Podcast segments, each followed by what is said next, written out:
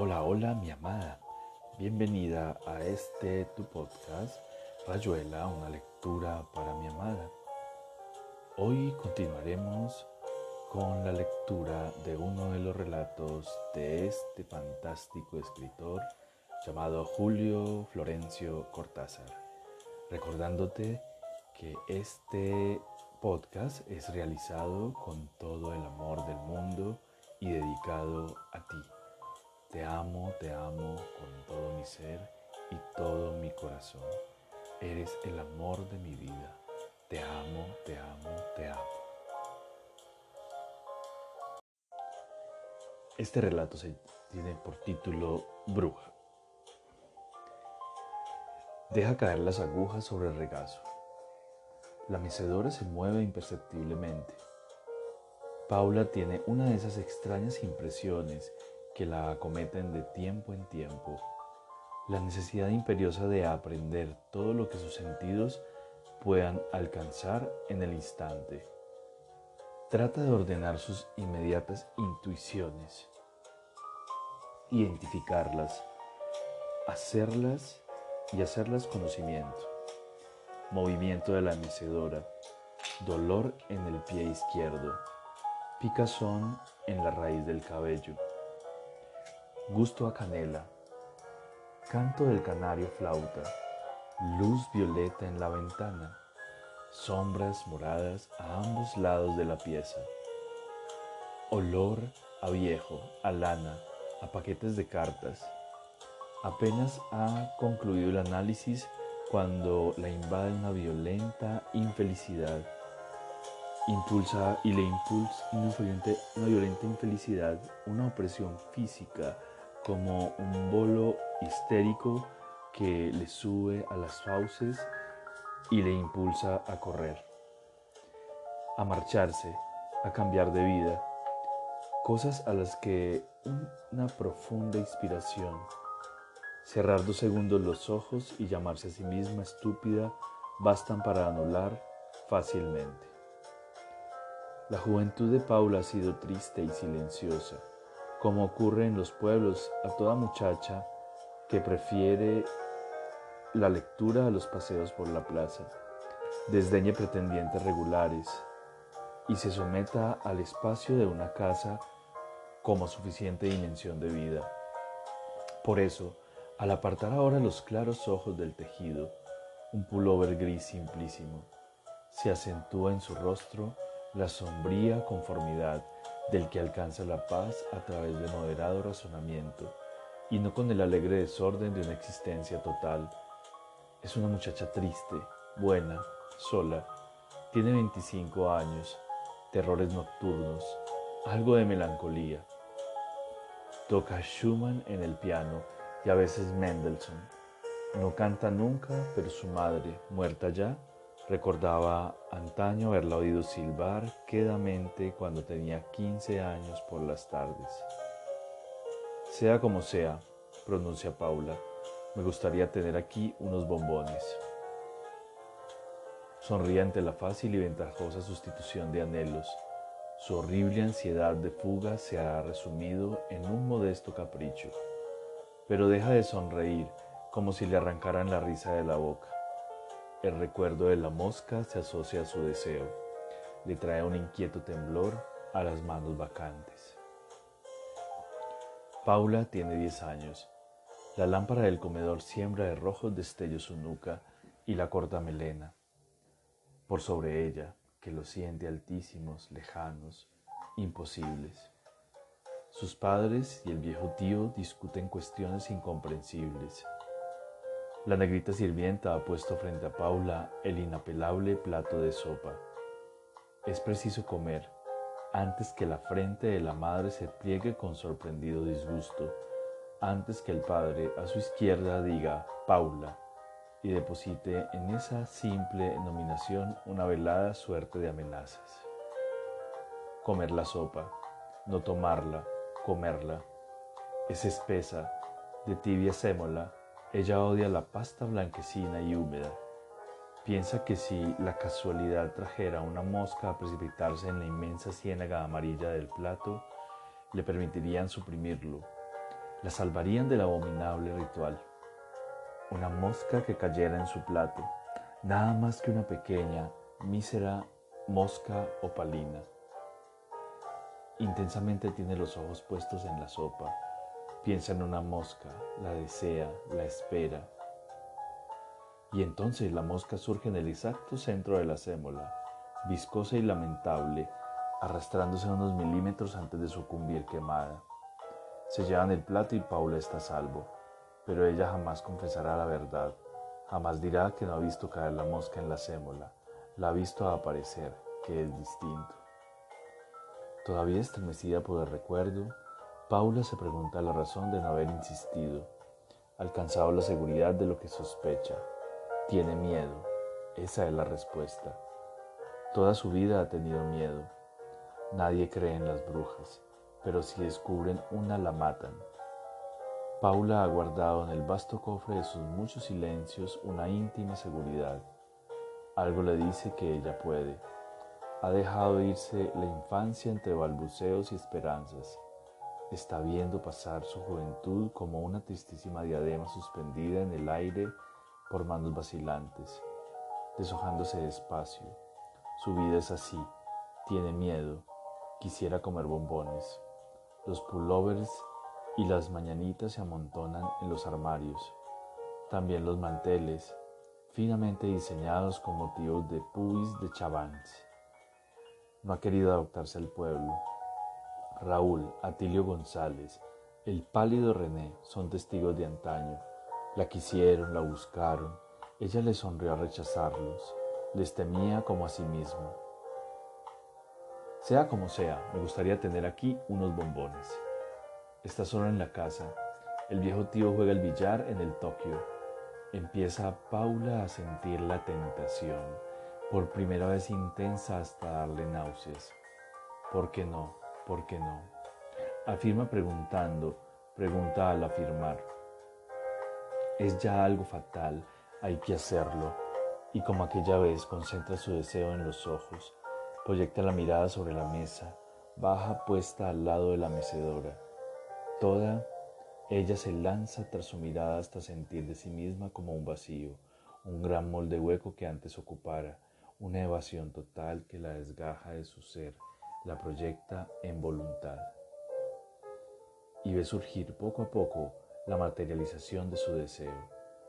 Finas láminas rosadas, reflejos tenues de papel de plata con listas azules y rojas, brillo de mentas, de nueces pulimentadas, oscura concreción del chocolate perfumado, todo ello transparente, diáfano.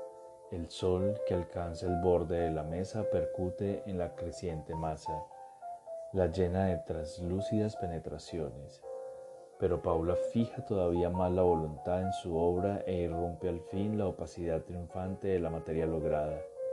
El sol es rechazado en cada pulida superficie. Las palabras de las envolturas se afirman categóricas. Y esto, eso es una fina pirámide de bombones. Praliné, moca, nougat, rum, cumel, maroc. La iglesia es ancha, pegada a la tierra las mujeres retardan con charla su vuelta de misa, apoyando en la sombra espesa de los árboles placeros de deseos de quedarse. Han visto asomar a Paula bellamente vestida de azul y la contemplan insidiosas en su furtivo camino solitario. El misterio de esa nueva vida las altera, las enajena, apenas puede tolerarse que el misterio resista tanta prolija indagación. El viejo tío ha muerto. Paula vive sola en la casa. Nunca hubo fortuna en la familia, pero ese vestido azul y el anillo, porque han visto el anillo centellante que a veces, en los intervalos del cine local, se enciende con insolencia cuando Paula mecánicamente echa hacia atrás el ala vibrante de su pelo castaño. Paula reza diariamente en la iglesia del pueblo, reza por sí por su horrendo crimen, reza por haber matado a un ser humano. ¿Era un ser humano? Sí lo era, sí lo era. ¿Cómo pudo ella dejarse arrastrar por la tentación, invadir los territorios de lo normal, desear una figurita animada que le recordara sus muñecas de infancia, el anillo, el vestido azul. Todo estaba bien, no había pecado en desearlos, pero concebir la muñeca viva, pensarla sin renuncia. Aquella medianoche, la figurita se sentó en el borde de la mesa sonriendo con timidez. Tenía pelo negro, pollera roja, corcelete blanco. Era su muñeca nené, pero estaba viva. Parecía una niña y con todo Paula presintió que una terrible madurez informaba ese cuerpo de 20 centímetros de alto. Una mujer, una mujer que su extravío acababa de crear. Y entonces la mató. Le fue preciso borrar la obra que fatalmente sería descubierta y atraería sobre ella el nombre y el castigo de las brujas. Paula conocía su pueblo. No tuvo valor de huir. Casi nadie huye de los pueblos y por eso los pueblos triunfan. De noche, cuando la figurita silenciosa y sonriente se durmió sobre un almohadón, Paula la llevó a la cocina, la puso en el horno de gas y abrió la llave. Estaba enterrada en el patio del limonero. Por ella y por sí misma, la asesina rezaba diariamente en la iglesia. Es de tarde, llueve. Vivir es triste en una casa sola. Paula lee poco, apenas toca el piano. Quisiera algo, no sabe qué. Quisiera no tener miedo, evadirse.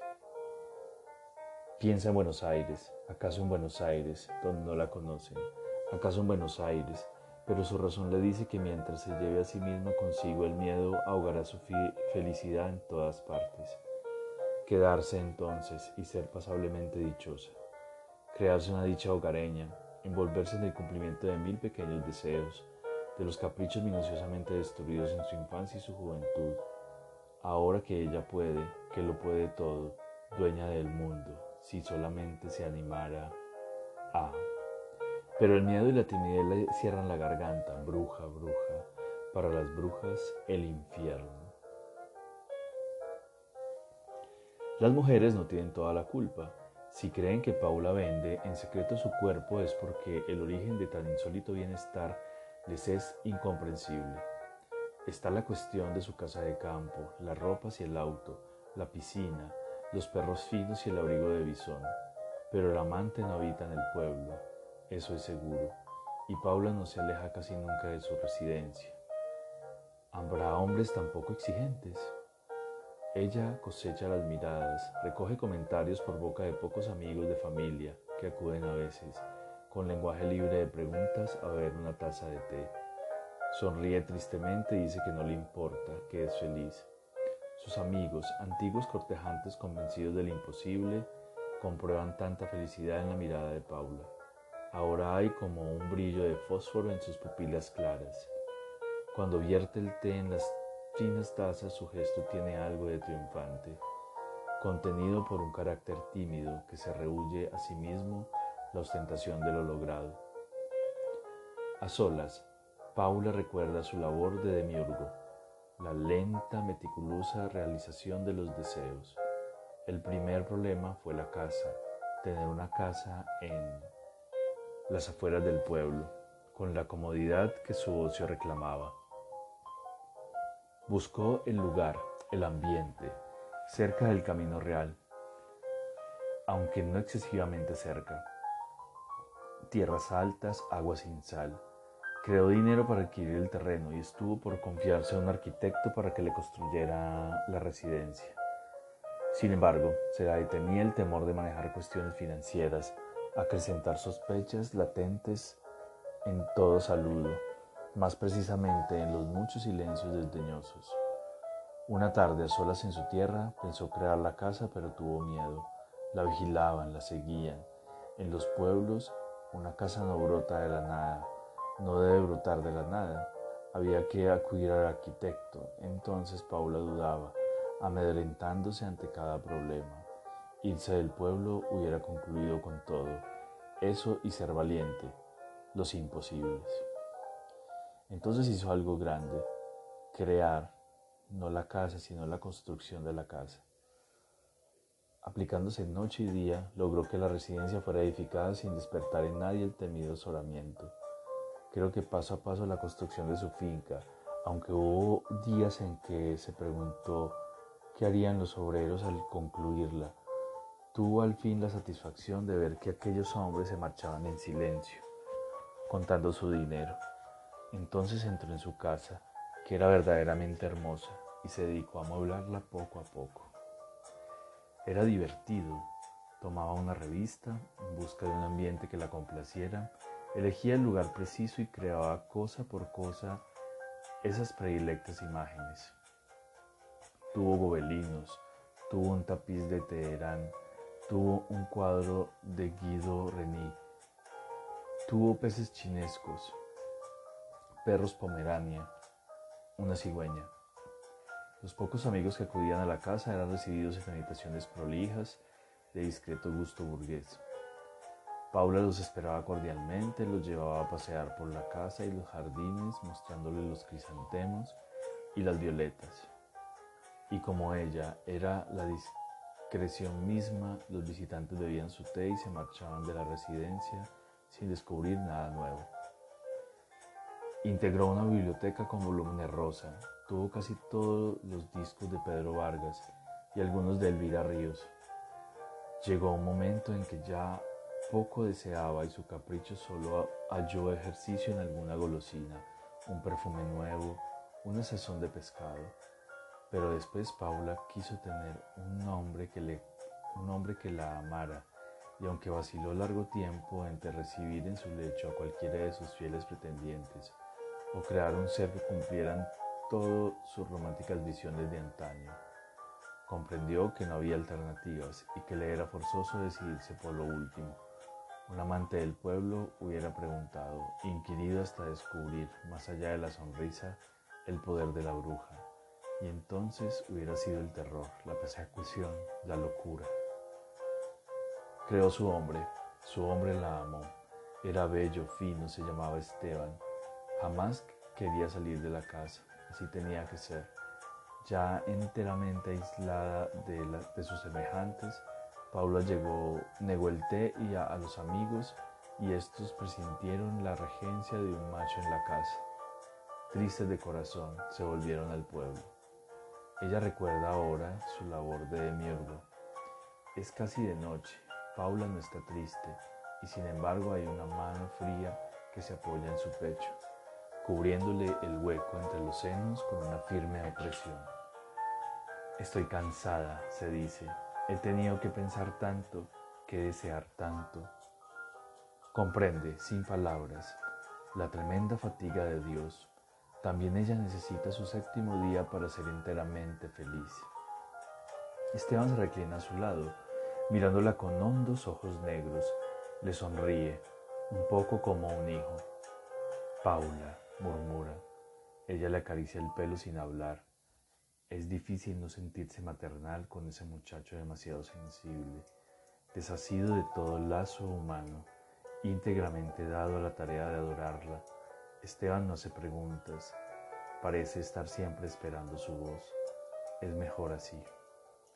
Y de pronto, como una lejana llamada de cuentos, Paula tiene la débil pero distinta sensación de estar enferma, de que se va a morir, de que el séptimo día viene sin aplazo posible.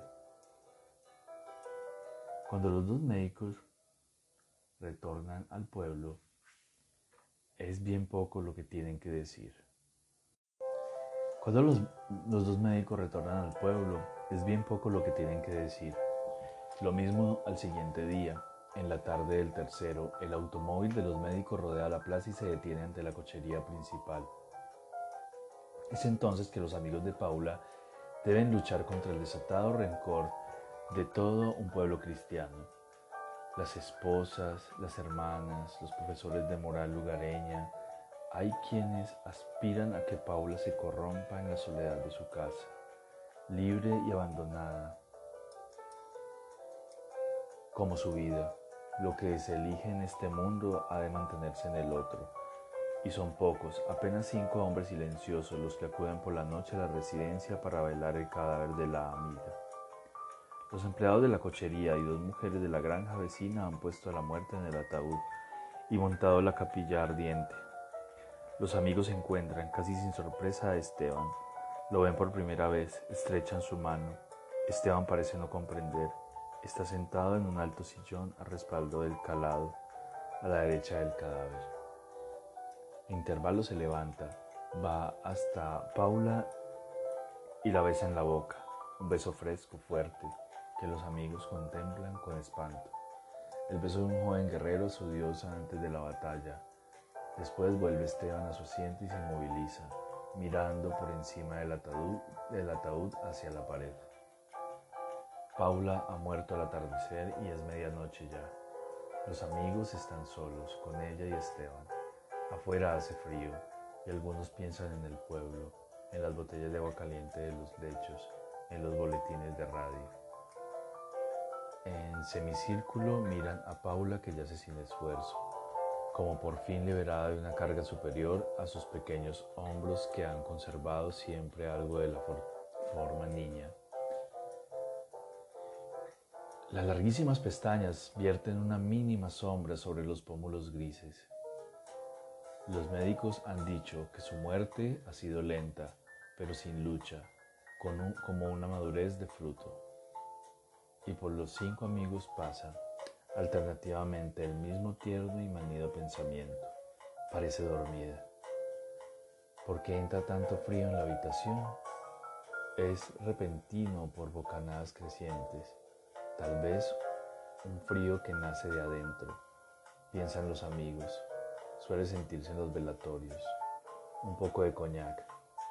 Y cuando uno de ellos mira a Esteban, rígido en su sillón, siente como un horror que repentinamente le crece y le invade el pelo, las manos, la lengua.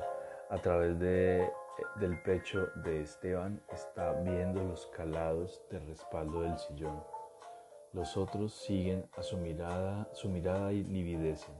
El frío sube, sube como una marea.